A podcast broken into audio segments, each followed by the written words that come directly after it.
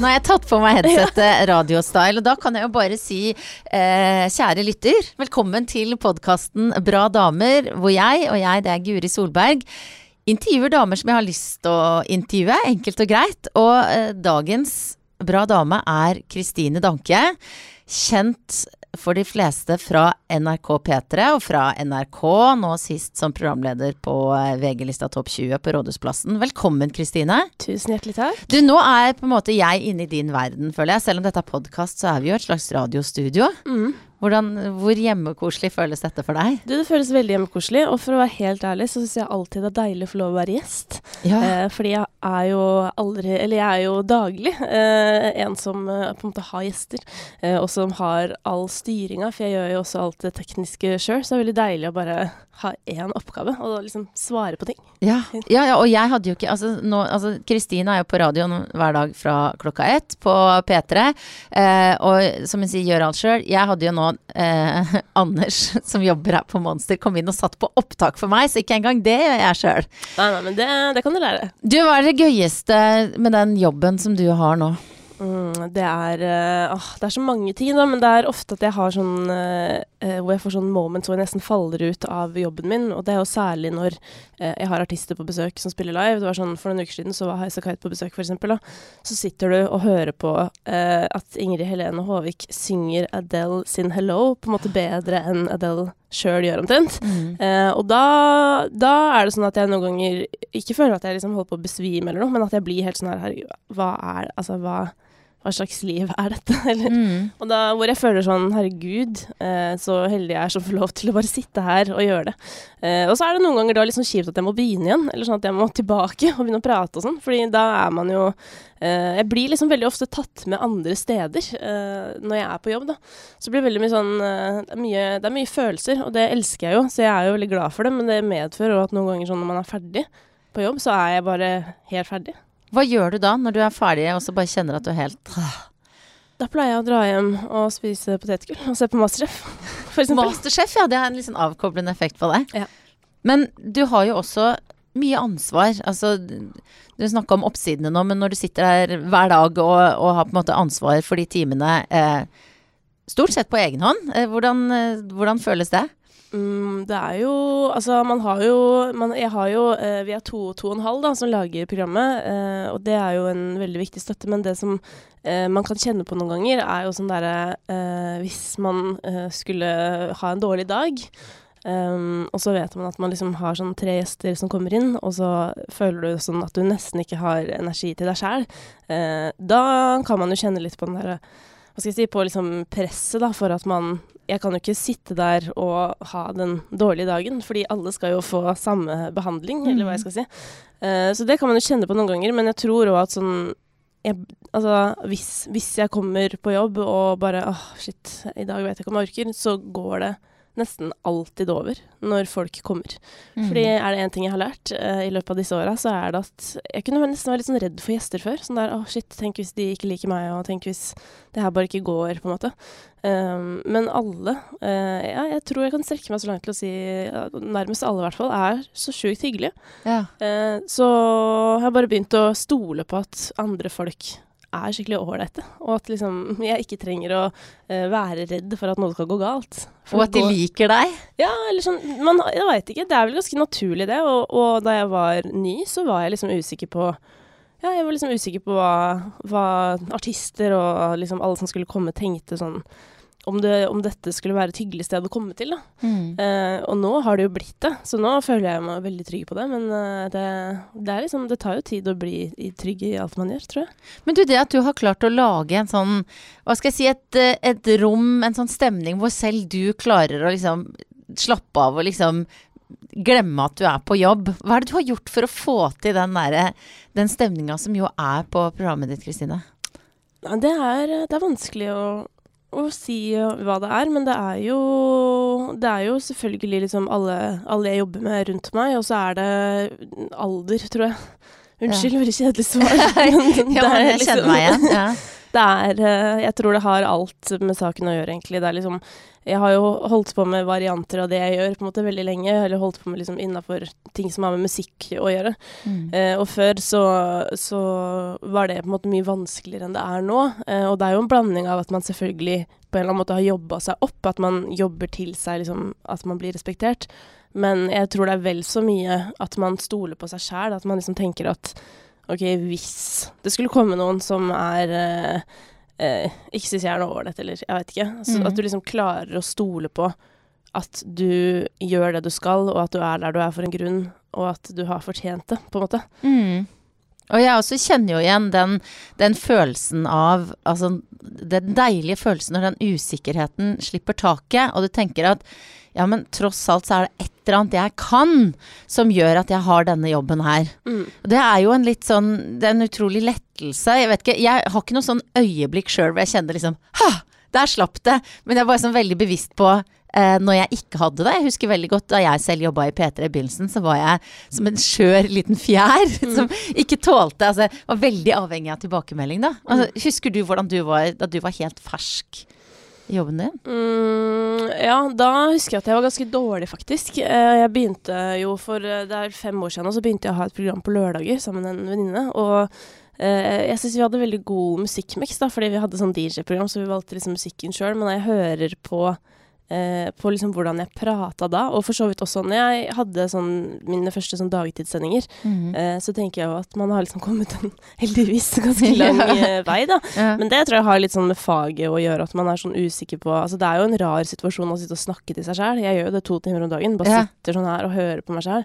Det er jo rart. ja. Eh, og man må jo på en måte bli, bli vant til det, og, og stole på at det man sier at noen er interessert i å høre på det. På en måte. Så um, Men i, for meg så starta det egentlig lenge før, for jeg drev med musikk for sånn Hvor mange år siden er det? Herregud. Det er faktisk 13 år siden uh, jeg ga ut et album, da. Men på den tida så uh, var det jo Fikk jeg jo ekstremt liksom mye uh, PS og dårlige tilbakemeldinger og liksom eh, Ja, sto virkelig i ilden, følte jeg på en måte. Det var eh, en um, Der og da tror jeg Jeg syns det sikkert var vanskelig, men jeg syns det var mest gøy. Men sånn jeg ser tilbake på det, så har det vært uh, sånne erfaringer da, som har uh, sikkert sittet ganske dypt, og som har gjort at eh, når jeg etter hvert har fått til ting, så har jeg liksom vært så, hva skal jeg si, sånn hard utapå at Ja. eh, At det har vært lettere å liksom ikke høre på dårlige tilbakemeldinger og sånn, da. At jeg har liksom heller hatt den der skikkelig sånn faen i meg, sånn herregud, ja. det her Dette kan jeg i hvert fall, liksom. Eh, så jeg har kanskje ikke vært avhengig av tilbakemeldinger på på den måten, da, men mer sånn vært veldig motivert av at det her kan jeg faktisk, og det skal ingen få lov til å ta fra meg. Så det, altså, rett og slett det at da du som artist, eh, som du var før du ble DJ og radiopersonlighet, fikk mye pepper, så har det gjort deg på en måte egentlig tøffere, da. Ja, det har gjort meg tøffere, men det har gjort meg liksom eh, tøffere enn jeg skulle ønske også, på en måte. Altså sånn, det er jo noe med at når du ehm, eh, Og det tror jeg er sånn viktig å huske på, det føler jeg er noe av det viktigste jeg har lært kanskje sånn de siste åra, at hvis du er så tøff eh, at du Hva skal jeg si, at du liksom putter opp en eh, mur rundt deg, da, eh, så er den der. På godt og vondt, på en måte. Jeg Mm. klarer heller ikke å ta inn over meg positive tilbakemeldinger. Så det er på en måte Eh, jeg må jo betale en pris for å være så tøff som jeg er, eh, og det er at det også er liksom vanskelig å ta inn over seg når folk prøver å, å si noe veldig bra. Da så må jeg nesten sitte og hamre inn en sånn spiker i hjernen min. Så nå var det noen som sa Ja. dette, nå må du huske det. Hvordan kan man bli bedre på sånn, da? Jeg vet ikke, jeg har begynt øh, å meditere. eh, og sånne ting, da. Nei, jeg vet ikke. Jeg har begynt å ta litt sånn pauser, da. Fordi det er jo også en sånn der, jeg tror jeg, sånn resultat av å være veldig øh, drevet av liksom resultater og og at man alltid vil på en måte bevise noe, det er jo at man eh, eh, ofte er på neste prosjekt, hvis du Mm, skjønner. Sånn ja. typisk at jeg kunne Uh, At jeg vet at liksom neste uke så er det nok en VG-lista by, og Mm. så tenk, sitter jeg her nå og egentlig tenker på hva jeg skal gjøre der, i stedet for å være her, da. Og det er jo noe jeg har sikkert gjort så lenge jeg kan huske, men f.eks. å slutte med det. Mm. Uh, og prøve å bare ikke liksom alltid tenke på hva som skjer i morgen, men bare tenke på i dag. For jeg vet på en måte egentlig ikke hvor mye bedre det blir av at man uh, tenker Mm. At man aldri er til stede der man egentlig er, da. Den der meditasjonen, hvordan funker det for deg? Uh, nei, altså den funker jo uh, Jeg hadde faktisk nylig min første aha-opplevelse med det. Det skal sies at det tok kanskje sånn uh, 30 ganger før den kom. Eh, så det til alle som ja, prøver det der ute, vær tålmodig. Men for, eh, Bertine Zetlitz eh, var gjest her, og hun anbefalte appen Headspace. Mm. Er det den du har brukt, eller? Mm, jeg har brukt den. Ja, for at, vet du hva, jeg, jeg var ikke tålmodig nok. Nei, du var ikke det. Nei, altså jeg prøvde, jeg var ikke, kom ikke gjennom det derre Men er ikke du sånn yogadame? Jo, men da på en måte mediterer man mens man gjør noe som er innmari slitsomt. Det er det å sitte helt rolig som ble helt ubehagelig for meg.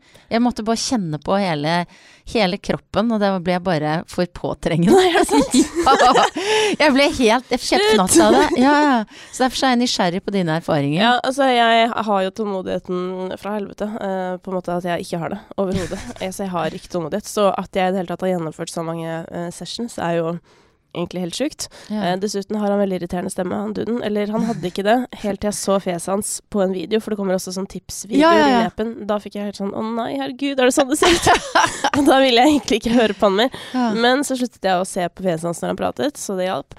Mm, nei, det som er at um, Første gang jeg fikk en sånn aha-opplevelse, det var Jeg hadde en periode hvor jeg var flink å gjøre det hver morgen før jeg skulle dra noe sted. da. Eh, og så er det veldig viktig å Jeg har også juksa veldig mye og gjort det mens jeg har ligget i senga, som gjør at jeg sovner, så det Ja. var veldig dårlig, det. Um, men nei, da var det bare sånn at det var ferdig, og så sier han alltid sånn på slutten Det er jo bare ti minutter, så det er jo ikke dritlenge. Så sier han sånn eh, Ja, nå må du kjenne på den følelsen, bare sitt her litt, og så ta den med deg ut i verden og sånn. Og så satt jeg der litt, og så fikk jeg faktisk skikkelig sånn Oi, det her er Dette er jeg keen på å ta med meg ut i verden. Akkurat Ja. det jeg kjenner på nå. Uh, og så sier han også sånn der eh, Når man kommer litt langt ut i systemet, da, så sier han jo sånn der at du må minne deg selv på sånn Hvorfor gjør du det her, og hvem gjør du det for? Ikke sant? Du gjør det selvfølgelig for deg selv, men er det noen i livet ditt som kan ha godt av at du blir et mer harmonisk menneske og sånn? Og det er det jo. Ja. Og da tenker jeg sånn Ja, OK. Så um, Nei, jeg bare Jeg jeg tror at hvis man liksom får til å, å mm, liksom man må liksom komme inn i den greia, at man kjenner på den roen. Uh, men så sier han også sånn at i dagliglivet så kan du ta sånn der, uh, en pause, og så bare Om det så bare er 30 sekunder, men bare hvor du minner deg selv på noen av de tingene, da. Så bare sånn Det er sånne kleine ting som bare å kjenne foten din mot gulvet. Bare kjenn at den ja, er der og sånn. ja. Men uh, ja, for meg som er så sjukt opptatt av å nytte i absolutt alt jeg gjør, da, så tror jeg det er bare Uansett om det funker eller ikke, så er det gode ti minutters pause, liksom. Jeg, du får ta det som en inspirasjon til å kaste meg på den meditasjonsgreia igjen. For jeg også tror jeg kan ha godt av å være litt eh, roligere og i øyeblikket og sånn. Ja. Men, men, men det du sier om at eh, du har liksom vært opptatt av å, eh, ja, å nytte i alt du gjør, og neste prosjekt og eh, være flink, tolker jeg deg riktig? Ja, altså øh, Det er jo mye sånn snakk om det her med sånn der flink pike-syndromet. Jeg hadde sikkert det på ungdomsskolen, men jeg tror ikke at det er det som liksom er øh, min utfordring, hvis du skjønner. Altså sånn Jeg skulle ønske at flere bare følte seg flinke. At det er sånn Hvorfor skal man drive og bevise noe hele tiden? Jeg er ikke helt med på den øh, logikken der. Altså, det er morsomt fordi eh, vi skulle Vi lagde jo en sånn eh, remix av en Carpe Diem-låt. Eh, sammen med liksom Julie Bergan, Stella Wangi og Bendik, Silvana Imam eh, og Isabel. Og så, når vi drev og prata om hvordan vi skulle løse det, og sendte kanskje litt sånn forslag til hverandre og, på tekst og sånn, eh, og da sa jeg hele tiden sånn her Herregud, ikke, hvorfor skriver du det her? Det var sånn, fordi at man går veldig fort inn i den der at man skal forsvare posisjonen sin. Eller Mm. forsvare, ikke posisjonen, men forsvare på en måte hvorfor man har livets rett som artist, eksempel.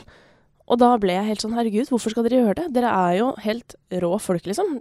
Bare snakk om hvor kul du er, og ikke om hvorfor andre burde tenke at du er kul. Altså sånn, jeg føler at man ofte går litt sånn i forsvar, da, eller hva jeg skal si. At man, helt, at man tror man at man må forsvare hva man driver med. Man må jo ikke det. Man kan jo bare feire det. Ja. Men har du måttet forsvare deg? Jeg mener, altså, nå er det ganske mange kvinnelige musikkjournalister etter hvert, men, men, men det å være kvinne, kunne mye om musikk, og også være artist, som du, vi jo har snakket om at du har vært, eh, så er det ofte at man føler man må forsvare seg litt. Man blir stilt til veggs for kunnskapen sin og sånne ting. Hvor, hvor mye har du opplevd av det? Altså Som artist så for 13 år siden så måtte jeg det hele tiden. Det Mm. var jo også en annen tid, og jeg var eh, 19 år og usikker, liksom. Eh, så det Da gikk jeg jo i den fella, for det er det jeg vil si at det er, på en måte. Å gå i Mm. fella idet man begynner å, å forsvare seg. Det er, ikke noe, det er ikke noe å forsvare. Det er sånn folk Mm. er folk, og, eh, og kunnskap er kunnskap. Og hvis man føler på at man er skikkelig god på det man driver med, så syns jeg man aldri skal gå i den fella at man skal drive og forsvare hvorfor man har fått komme dit man har kommet. Selvfølgelig, det er jo stadig vekk noen som liksom vil jo alltid være noen som ikke heier på deg. Mm. Men, øh, og selvfølgelig, dette kan jeg skrive under på at det er lettere sagt enn gjort, men man må bare høre på de som heier på deg i stedet for. Ja, for får du mye pes? Så nå? Nei, ikke så mye pes, altså. Det går veldig fint. Mm. Men det er jo altså sånn, det vil jo alltid være noen som kanskje skulle ønske de hadde, hadde jobben din, eller ikke sant. Eller bare ikke føler det jeg driver med. Og det er jo helt innafor. Mm. Sånn er det jo bare. Eh, men det er ikke de som skal få styre hva jeg bruker tiden min på. Det er som du sier, det er lettere sagt enn gjort, da. Ja. Ja. Ja, det er det, men det blir lettere med åra. Det blir det. Mm. Så du føler du, du klarer Du har en god balanse på det nå, eller? Ja, på sånne ting? Ja, absolutt. Det er heller liksom Det er eh, Nå er det heller bare uh, bruke tiden på, på hvordan man kan bli bedre og gjøre, gjøre gøye ting og ja. Og du har jo gjort veldig mye gøye ting. Du er som en sånn kinderegg av en person hvis man skal se på hva du har holdt på med. For eh, ikke bare har du vært eh, artist og gitt ut plate, og du har vært låtskriver. Det er kanskje ikke så mange som vet at du skrev en Grand Prix-låt for seg selv. Hvor mange år er det siden? Det er ikke så lenge siden. Fem år siden, kanskje? Noe sånt? Ja. Eh, radiodame, TV-programleder, eh, vært aktiv i SV, Elxia-instruktør. Det er en liten sånn eh, samlepakke av en eh, bra dame, dette her. Det, ja, det er, jeg, hører, at det er litt for mye, så Nei, nei, nei, nei, det er bare bra.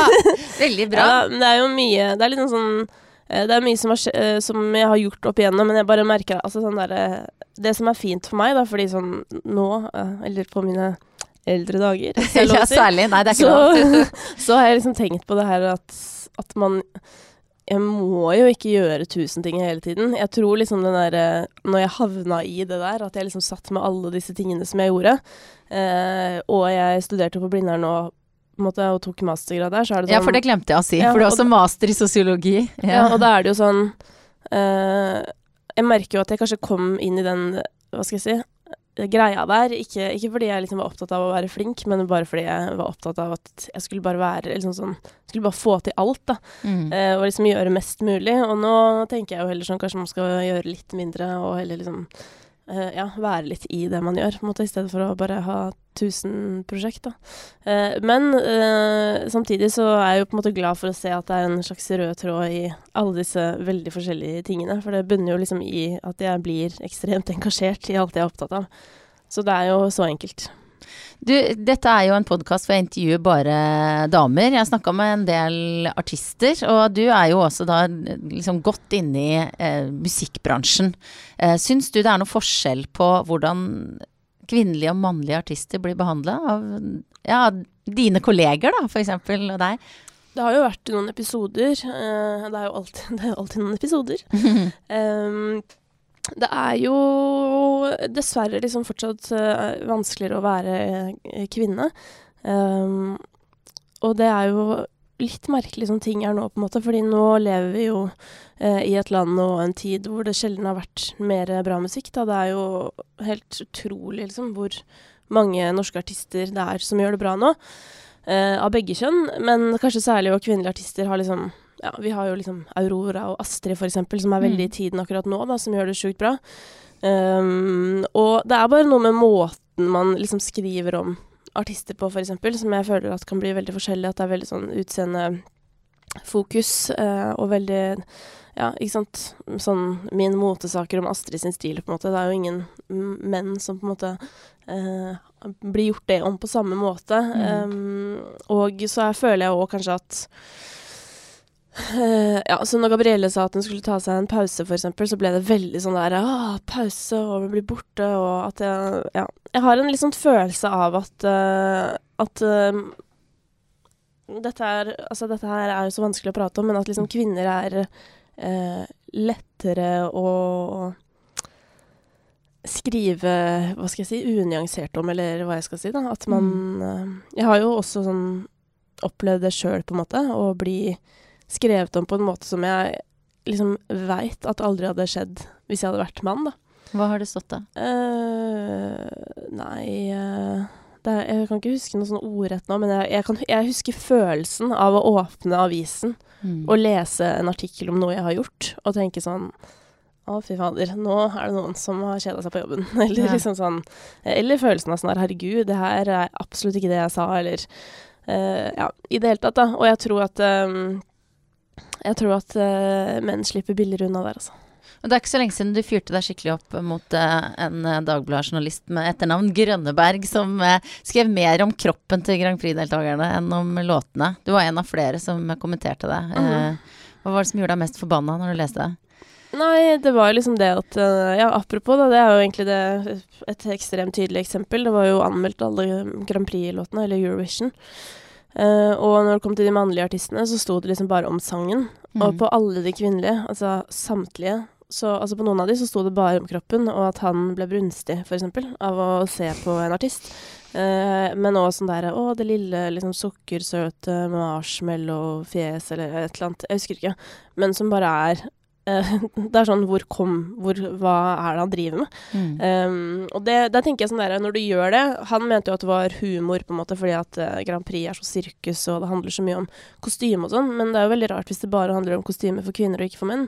Uh, og dessuten så er det liksom det er jo en musikkonkurranse, og det er jo mange liksom, folk som leser avisen hans, og han skriver om kvinner som at de er rekvisittene på scenen, på en måte, mens mennene fremfører sangene. Mm. Og det er jo ganske sjukt at han slipper unna med. Men og så svarer jo han da, som du sier, at eh, ja, det er jo et sirkus, og de, det har så mye med kostymene å gjøre og sånn. Altså, hvor stort ansvar syns du at kvinnelige artister selv har, når de da eh, spiller så ekstremt mye på sex og kropp som veldig mange artister gjør? Er de med å liksom ødelegge for seg sjøl? Det er et utrolig vanskelig spørsmål, da, fordi grunnen til at de gjør det, er jo fordi de liksom har sett at det funker. Og mm. grunnen til at det funker, det er jo ikke uh, Det er jo på en måte historien igjen, ikke sant. Så det er jo bare en veldig ond sirkel. Uh, men uh, jeg var faktisk drev og engasjerte meg litt på Twitter her for litt siden. i en Det var en artist, en amerikansk kvinnelig rapper, som skrev at hun mener at store kvinnelige artister burde boikotte festivaler fordi de ikke booker mindre kjente kvinnelige artister, da. Mm. Eh, og så ble det en så stor diskusjon om det, ikke sant. For det er sånn her, ja, men burde vi ikke dra og spille på festivalen siden altså, det i hvert fall er noen damer der? Og det er sånn jeg har kjent på sjøl òg, fordi jeg eh, er jo DJ og blir ofte booka til ting, eh, særlig når det er noen mer sånn elektroniske ting, som eneste kvinne, på en måte. Uh, og det er skikkelig vanskelig, fordi på en måte burde man jo stikke dit og liksom mm. representere, mm. eller hva jeg skal si, men på en annen måte så ja, altså, sånn, det, altså, Hvis det skulle hatt noen effekt, så måtte det jo være de virkelig største som boikottet. Um, og jeg veit ikke om det er riktig oppskrift, men det er jo liksom sånn I Norge syns jeg vi har blitt mye bedre for det, men det har mye med at det har kommet flere kvinner òg inn i liksom styrer, uh, og som er med og bestemmer. Flere kvinnelige bookingagenter. Det er mange sånne ting som bare er med å løfte, løfte den uh, ræva situasjonen som er, da.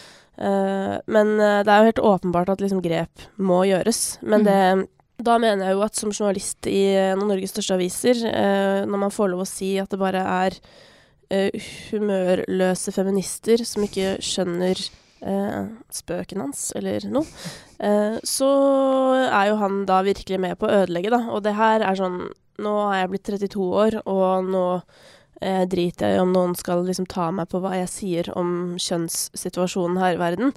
Eh, men når man er sånn 18-19 år og får høre at man er en humørløs feminist eh, sånn gang på gang, og at alle argumentene dine blir avvist med det, så mister man jo motet, på en måte. Så det er sånn de folka der må liksom Jeg syns det er veldig dårlig gjort å kvele debatten på en så enkel måte.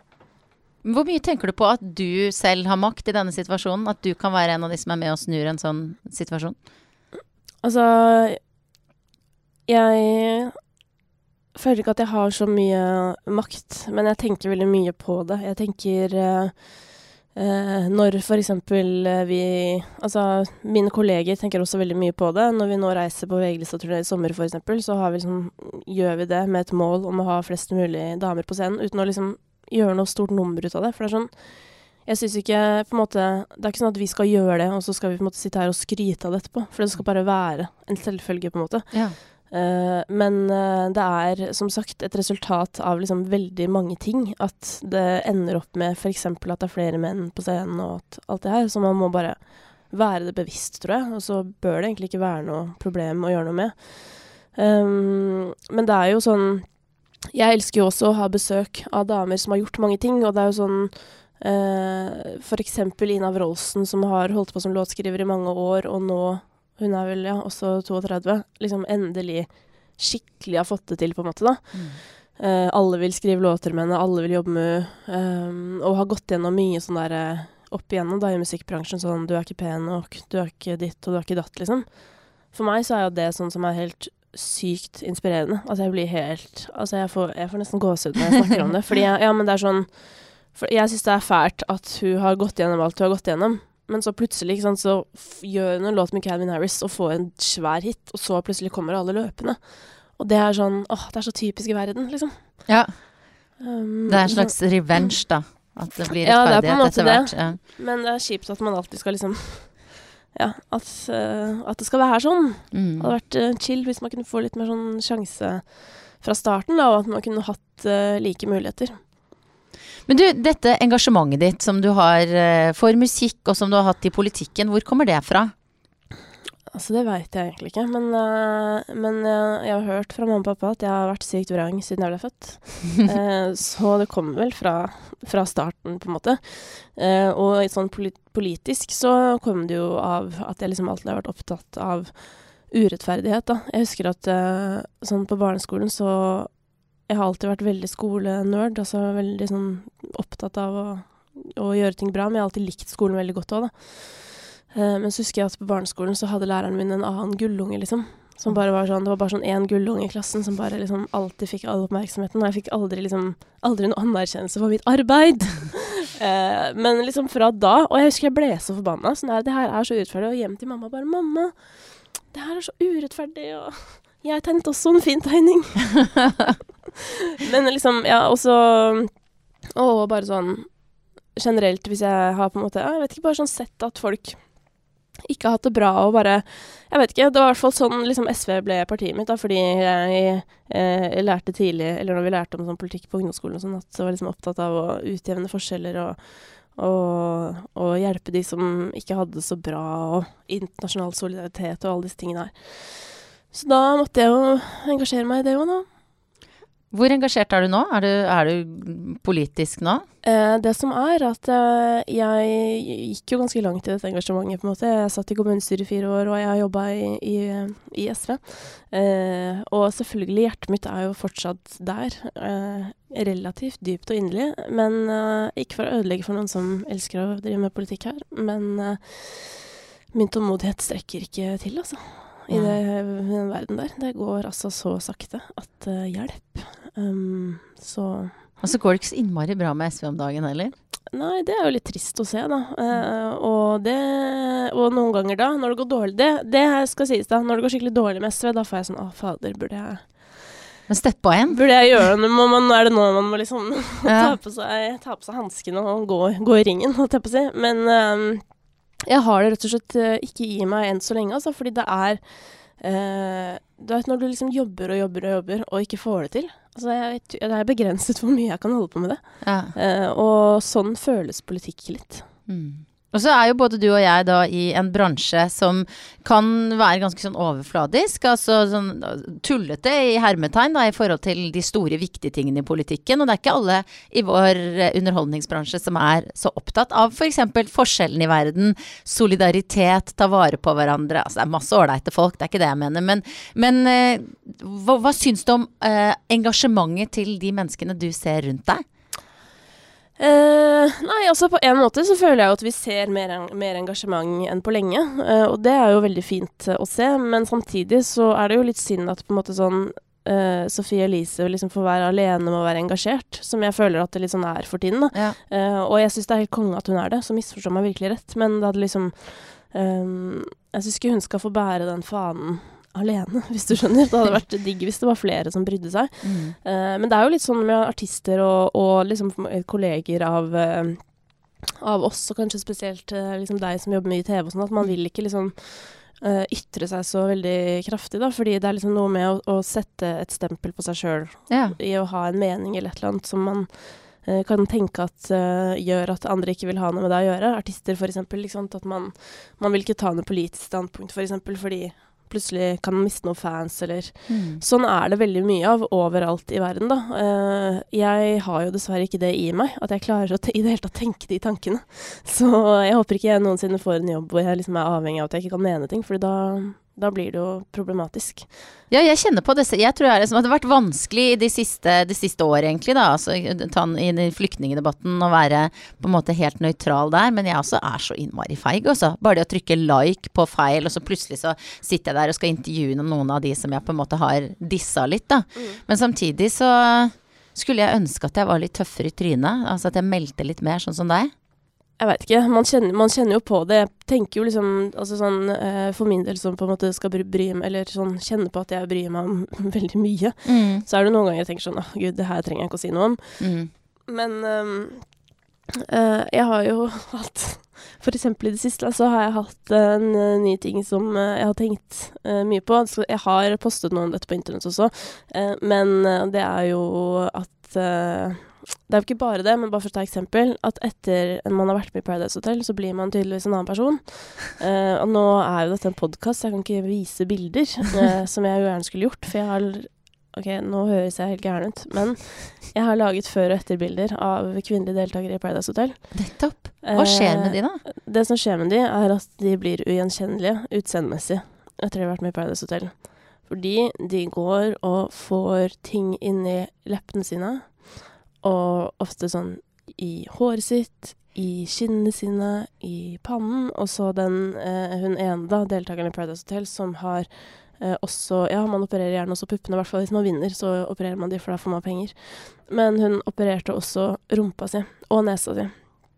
Eh, og eh, det provoserte meg veldig, og det provoserte jo flere, for at eh, eh, hun kjører jo selvfølgelig da argumentasjonen jeg må få lov å gjøre som jeg selv vil. Mm. Og ja, ja, seff, liksom. Men idet du skriver om det på internett, og deler det med alle oss, så er det dessverre ikke bare din sak lenger. Da er det liksom, eh, om ikke liksom eh, noe for allmennheten, så er det på en måte noe som påvirker andre såpass mye at du dessverre må tenke over det. Og du Mm. må i hvert fall Du kan i hvert fall ikke avvise det med at sånn derre Det her, det er bare min sak. For det er jo ikke det når du presser den ut på offentligheten.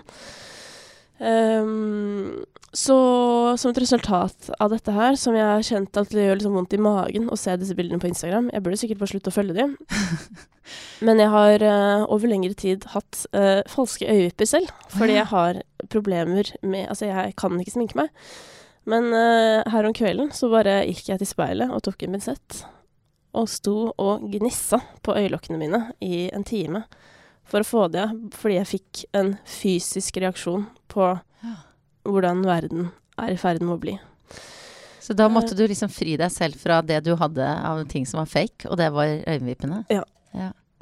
Og så tenker jeg sånn altså, Og så begynte jeg bare å le av meg selv etterpå. For det er sånn, herregud, jeg har jo ikke noe mot om folk har extensions eller liksom Bare kjør på, liksom. Det er jo bare gøy å gjøre sånne ting. Men det er bare et eller annet med uh, at jeg merker at flere og flere uh, får mer og mer.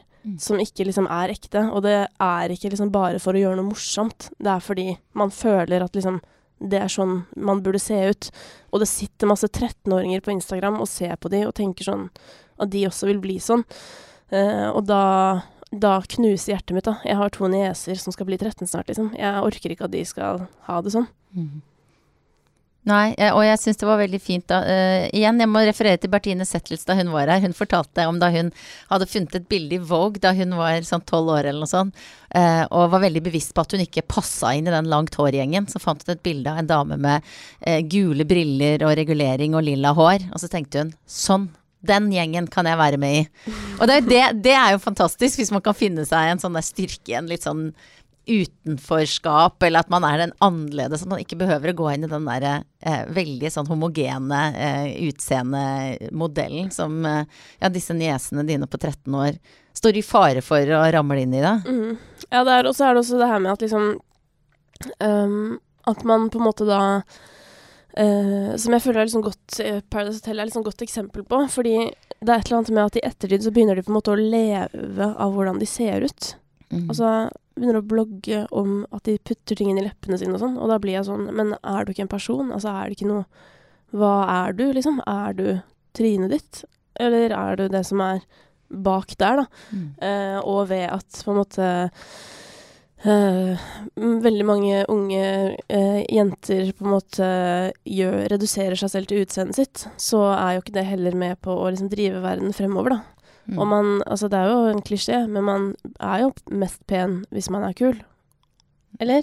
Jo, man er mest pen hvis man er kul. Det er en fin læresetning. Men har du alltid Altså, husker du da du Altså, si da du var på alder med niesene dine, da. Eh, hva, hadde du noen sånne utseendeforbilder? Noe du ville strekke deg etter? Dette var jo før Paradise Hotel, men Da jeg husker en, faktisk en ting skikkelig godt, for jeg har tenkt veldig mye på det her med utseende den siste tida og sånn, og det er at um, jeg husker en, at jeg hadde en venninne som, uh, når jeg kanskje var sånn ja, 12-13, sa at hun følte seg tjukk.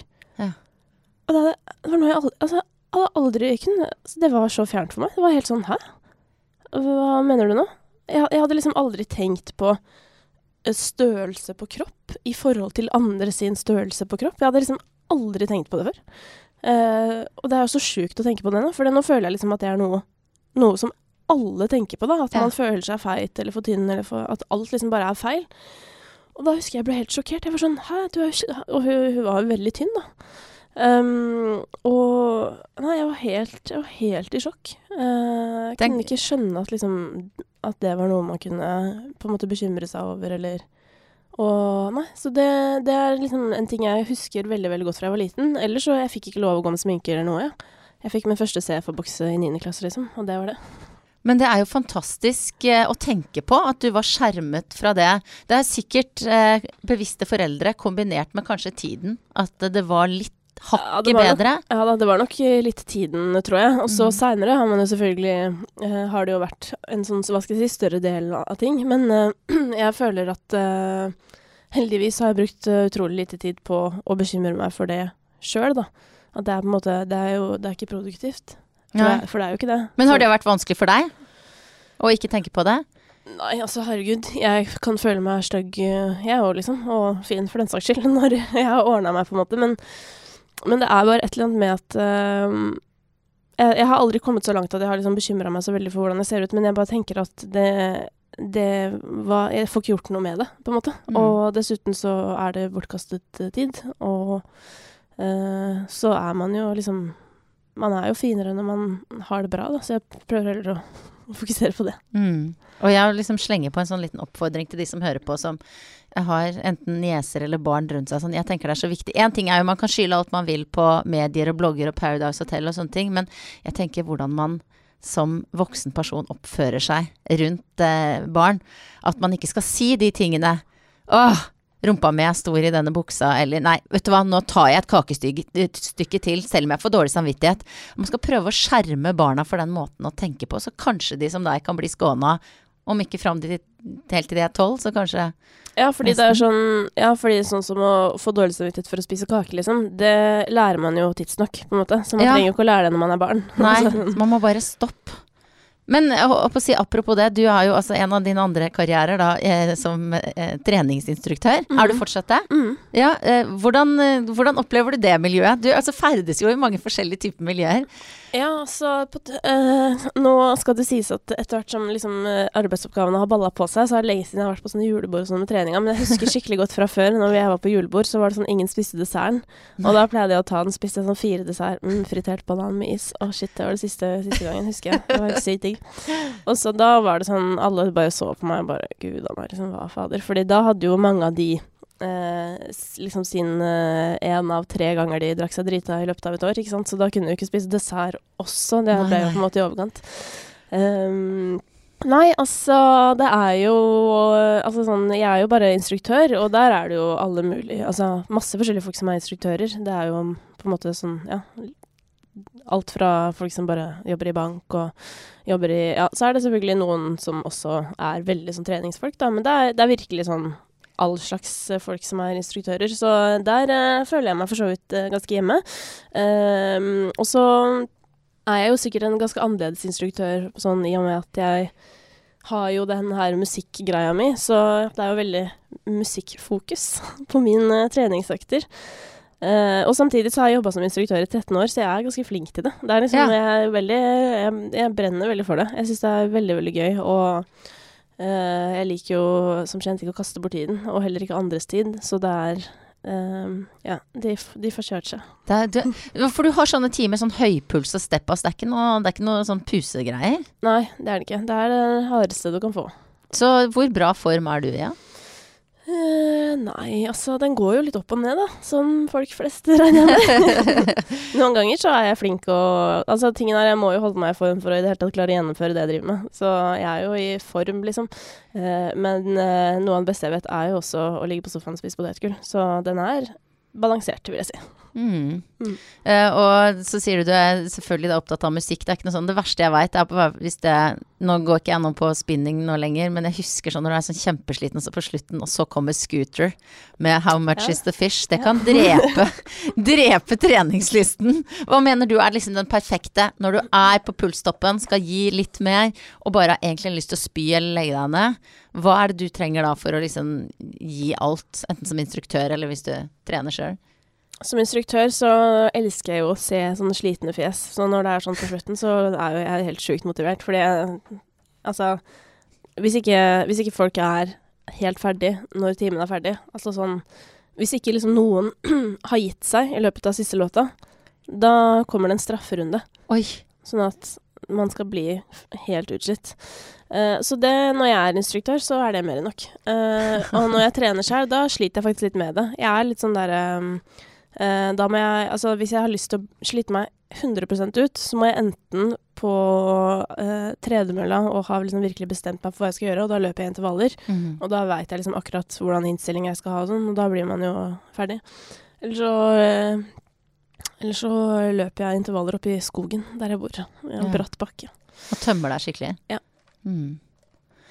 Du Kristine, nå har du jo Altså, du får store, bra oppgaver i uh, NRK, liksom P3 Gull og VG-lista og ditt eget program og sånn. Har du, har du liksom noen sånn mål som du jobber mot? En sånn drømmeprogram eller ambisjon som venter deg bak i det fjerne? Det har jeg ikke. Um, og uh, nå kommer nok en ting jeg er veldig opptatt av. ja, få høre. Nei da. Jeg syns det er veldig viktig å ha mål. Altså, jeg kan jo bare si aller først at jeg har alltid mål. Jeg har alltid liksom, hva skal jeg si, små eller mindre mål, delmål, eller hva jeg skal si. Uh, en av de tingene var jo at vi skulle lage uh, et eget uh, TV-show um, med høydepunkter fra radioprogrammet. Og mm. nå har vi liksom fått til det, det sånn, så det er jo alltid mål, på en måte. Men du vet når du er på jobbintervju, eller det vet du sikkert ikke, for du har sikkert ikke vært på dritlenge. Det er veldig lenge siden. til alle som har vært på jobbintervju. Ja. Uh, og så spør de sånn derre Hva drømmer du om? Hvor er du om fem år og sånn? Jeg blir så forbanna. Det provoserer meg så inn i helvete. Fordi hvorfor kan jeg ikke bare være her jeg er nå? Jeg skjønner ikke hvorfor man alltid skal liksom jakte den neste store tingen, fordi man blir gæren av det. Mm. Um, det er helt konge å ha drømmer og mål, og det er jo sånn derre Altså, man har jo sikkert et eller annet sånn derre Målet mitt er å ha det bra om ti år òg, liksom.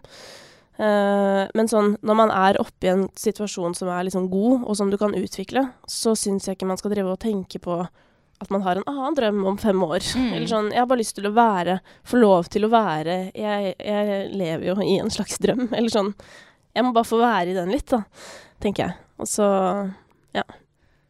Så får vi se. Så får vi ta det neste når det kommer. Det er ikke noe um, Jeg har liksom egentlig aldri, som, aldri hatt noen sånn plan jeg, om hva som det neste blir. Det har mer sånn dukka opp på veien, på en måte. Men ja. uh, akkurat nå så Jeg har jo lyst til å Jeg er ikke ferdig med det jeg gjør. Nei. Men altså eh, DJ, eh, programleder, instruktør, eh, engasjert i alt mulig. Hvordan, har du kjæreste, Kristine? Jeg har en helt fantastisk kjæreste. Åh, Så bra. For, kan ikke du bare fortelle om han? Uh, Dette vet ikke, jeg kjenner Kristine litt, men jeg vet ikke noe om kjæresten hennes. han er en veldig glad gutt, og jeg kaller han gutt, for han er veldig ung. Han er ti år yngre enn meg. Å herregud, så bra. Mm. Ja. vi har vært sammen i tre år. Og eh, han eh, er liksom Hva skal jeg si? Han Ja, jeg blir sånn Det er sånn hver gang noen spør om han, som jeg ikke er så veldig ofte, da, men så blir jeg litt sånn rørt av å tenke på han, på en måte. Fordi Ja. Jeg vet ikke hva jeg skulle gjort uten han, egentlig. Hva er det som rører deg ved han? Hmm, nei, han bare er en skikkelig bra fyr, sånn inn og ut. Og det er også sånn der Han er sånn eh, Når venninnene mine og sånn har møtt han, så har det alltid vært sånn her Fy fader, nå Han der, ass, han skal du ikke jage vekk, liksom. Han, han, skal, han skal få bli her. Det er jo på en måte Altså sånn Bare en annen type person enn meg. Liksom veldig sånn balansert, rolig. Eh, hver gang eh, du vet, hjernen løper løpsk, og ja, sånn som vi snakka om tidligere, når man kan eh, Hvis man er, er i noe nytt, da, og man kan føle på sånn Nei, tenk hvis ikke de liker meg, og tenk hvis ikke det, og Mm. tenk hvis det går til helvete, og tenk hvis det skjer. Så er det liksom noen som bare kan si sånn Ja, men tenk hvis det ikke skjer. Ja. Altså Ja. Så bare en helt annen, annen type personlighet enn meg. Uh, som balanserer skikkelig, skikkelig bra, da. Mm. Uh, og som også driver med musikk, men liksom metal og sånn. Bare sånn ting jeg absolutt ikke liker. Men det er sånn fint å kunne ha det til felles litt, men ikke helt. Så når han spiller, så Altså, han er musiker. Ja, men, altså, men, men musikk du egentlig ikke digger, da? Ja, jeg pleier å gå på konsertene, og så står jeg og holder meg fast i noen venner eller noe. Bare sånn Å, shit, tenk hvis jeg dauer nå. Altså, det her Jeg klarer det ikke, vet du. Jeg blir jo redd. Jeg har sagt noen ganger også sånn jeg, Altså sånn eh, Noen ganger eh, når jeg ser ham på scenen, og han står og skriker om det ene og det andre, da har jeg jo på en måte ikke lyst å sove sammen etterpå. Så da må jeg gå og puste litt for meg sjøl først. Ja, For jeg, jeg, er- eh, mannen min spiller også i band, og jeg pleier å si til folk at eh, Litt sånn skrytete. Sånn liksom at ja, men vi som har eh, menn som spiller i band, vi behøver ikke parterapi. For man får en sånn evig påminnelse om hvorfor man liksom står der oppe på scenen og er så flink og sånn. Men det høres jo ikke ut som du får det. Altså, jeg er enig i at jeg får det litt, da, men eh, han spiller jo liksom diverse, da. Så det, jeg får jo på en måte ja, Det hender jo at jeg også får den, får den opplevelsen, selvfølgelig. Og heldigvis. For hvis ikke så kunne det blitt vanskelig. Hvis det bare var, eh, det bare var uh, black metal, da kunne det blitt heavy på sikt. Ja, bokstavelig Som jeg pleier å si, Satan skal ikke inn i dette huset. Så han får legge den utafor. Kristine, jeg spurte om å ta med noe som kan si noe om hvem du er. Eh, nå leter du etter veska di som henger bak på stolen. Der henger den, vet du. Ja. Eh, som da selvfølgelig kjent stil er en litt sånn sporty liten bag fra Adidas. Er du klar for eh, den tingen her, eller? Ja, Det tror jeg faktisk ikke du er. Nei, jeg, bare, jeg er veldig spent. Det er ikke noe levende.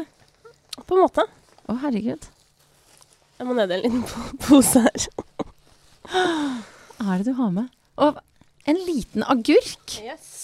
Altså, dette her er jeg, først, jeg trodde kanskje du hadde en sånn liten hamster eller sånn med deg, så er det en mini-agurk. Jeg har lag- Eh. den sjøl. Du har lagd den sjæl. Du Mm. dyrker hjemme. Ja. Har du en liten kjøkkenhage? Um, på en måte. Ja, nå føler jeg at jeg kan kalle den en kjøkkenhage. Fortell. Um, nei, altså eh, Når du spurte om jeg skulle ta med ting som sier noe meg, så ble jeg veldig usikker. For det er jo det er så mange forskjellige ting. Eh, så tenkte jeg først at jeg skulle ta med bikini, men det har jeg på under. Fordi jeg er veldig opptatt av bading. Altså sånn veldig opptatt av bading eh, som liksom eh, sjelsterapi, på en måte. um, men eh, nei, så tenkte jeg sånn at eh, Nå har vi jo snakket om liksom meditering og alle disse ting. Jeg er veldig opptatt av å liksom finne ting eh, som kan skape litt sånn balanse da, til alt det andre. Um, og eh, ja, som du også var inne på, at vi er sånn en eh, bransje som tidvis kan eh, være litt sånn overfladisk, eller som kan handle veldig mye om sånn prosjekter og det neste prosjektet og jobb og seertall og lyttertall og bla, bla, bla, liksom, som er artig det, liksom, men som eh, ikke er nok, på en måte, da. Eh, og da er jeg jo på stadig jakt etter sånn hva, hva kan man gjøre som kan være med å bare være noe helt annet enn det der. Eh, så da begynte jeg først å Ja, jeg begynte å strikke og bare masse sånne ting som jeg aldri Altså, jeg har lært meg å strikke i voksen alder, jeg har aldri gjort det før. Eh, og jeg lager ikke noe spess, jeg bare sitter og gjør det, bare sånn Strikker sånn lange skjerf og sånn? ja, bare strikker tepper og du vet, bare sånn Bare for å Jeg blir rolig av det, da. Ja. Uh, og det samme med dyrking. Uh, jeg bare dyrker masse greier, uh, fordi det er helt sjukt gøy å, å liksom føde en agurk. Det er jo helt fantastisk. Men altså, hvor lang tid tar det å få en agurk? Eh, den gikk eh, Altså, det kommer litt an på, men, eh, men det går ganske fort nå som det liksom er litt sol og Ikke sant. Jeg har jo dyrka det jo selvfølgelig Begynte jo dyrkinga i april, på en måte, så det har jo Så på balkongen så har jeg da Ja, jeg har agurker og sukkererter og reddiker og alle mulige urter og rabarbra og sånn. Og det er bare sånn er, altså, jeg kan ikke forklare tilfredsstillelsen i å lage mat. Altså, ikke bare lage mat på kjøkkenet, men liksom lage det på balkongen. Ta det inn på kjøkkenet, og så lage mat. Og så er jeg jo ekstremt opptatt av mat også. Uh, altså, jeg ser jo som sagt veldig mye på Masterchef, og det er jo et, en utfordring for meg. For det er sånn, jeg har sett det, og så lager de et eller annet. Og da må jeg gå og lage det. Så da går jeg og lager det, og sånn går det dagene. Og når de baker, så kan kjæresten min få sånn der Å, herregud, jeg fikk lyst på den kaken. Og da blir jeg sånn Ja. Men da går jeg og baker den. Og de som følger Kristine på Insta, har jo da kanskje sett noen av disse her bak bakverkene. Men du lager jo noen sånne nydeligste cupcakes og greier. Så det er sånn det ser bare sjukt bra ut også. Ja, men det er det som er. Jeg tror altså både dyrkingen og bakingen er et resultat av å, mange år øh, med følelsen av å være udugelig øh, sånn rent både estetisk, men også sånn å på en måte få noe ferdig, eller hva jeg skal. Altså bare sånn skape noe som faktisk blir ferdig. For jeg er veldig sånn idéperson. Jeg kan også gjennomføre sånn på jobben, men på fritiden så er det mye ideer som bare ligger og, og surrer, og som på en måte aldri blir gjennomført. Uh, så altså sånn Jeg husker jeg og kjæresten min var på hytta for et par år siden, og da lagde jeg altså en kake. Legendarisk kake for øvrig, fra Lise Finken sin, en av hennes bøker. Elsker henne. Uh, rullekake med sånn pasjonsfruktkrem og noe greier og noe greier. Nei, Kvæfjord-rullekake. Oi, ja, ja, den berømte Kvæfjordkaka. Jesus, altså det var jo et prosjekt, liksom. Det, jeg måtte lage personsfruktkød. Uh, og jeg er ikke så veldig Altså, jeg har ikke, nei, men jeg har jo ikke tålmodighet til å stå og røre sånn krem, ikke sant. Sånn derre uh, og så fant jeg da den tålmodigheten og rørte og rørte og rørte, og lagde den kaka, og så ble den dritfin. Og da begynte jeg å gråte, for jeg kunne ikke forstå at det var jeg som hadde lagd den. så ja. Så når man, får, når man får den type følelser av å bake, så, så vil man jo bake mer. Jeg altså, vet ikke Hvis jeg skal la meg inspirere av denne praten her, Kristine, og bare skal plukke ut noe, så er jeg ikke helt sikker på hva Om det blir liksom at jeg skal gå hjem og kaste meg over den Headspace-appen igjen og prøve å meditere. Om jeg skal bli litt flinkere til å melde ting. Om jeg rett og slett også skal lære meg å strikke. Bake kake. Altså, du, det. Det burde gå for melding, altså. Ja, melding. Melding først. Går for det viktigste. Først melding, og så Kvæfjordkaka. Så får vi ta strikkinga etter hvert. Ja. Tusen takk for at du kom, og for at du er sånn en bra dame, Kristine. Tusen takk for at jeg fikk komme. Det var en ære.